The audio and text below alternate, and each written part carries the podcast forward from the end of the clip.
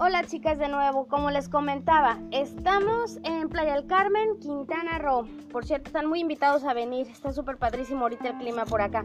Miren, por lo que me comentan, el nopal debe de ser sembrado un centímetro en la tierra y debes de dejar, si vas a tener un huertito en tu casa y tienes patio que sea con tierra, debes de dejar un, un metro de separado porque cuando crezcan y luego se van a juntar.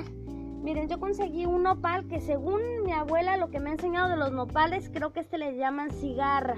Es alargadito, no tiene muchos, no tiene muchos este, espinas. Entonces ahorita les voy a mostrar con las fotos y las voy a enviar a Facebook porque que creen ahorita todavía no tengo Vimeo para que me vean haciéndolo pero este voy a sacarles unas fotos para que vean. Mañana en el próximo podcast les voy a mostrar cómo podemos alimentar la tierra, que aquí es súper noble la tierra, pues estamos en playa, ya sabrán. Pero en mi tierra natal, ya saben, soy de Jalisco, este, la tierra no es muy buena en algunos lugares. Les voy a decir cómo ustedes pueden alimentarla, ¿va?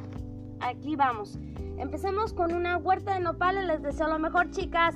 Nos vemos hasta la próxima. Estoy segurísima que se les va a dar. Van a empezar a vender en su casa. Va a entrar un ingreso y me va a dar muchísimo gusto. Me comentan en Facebook cómo les fue. Bye.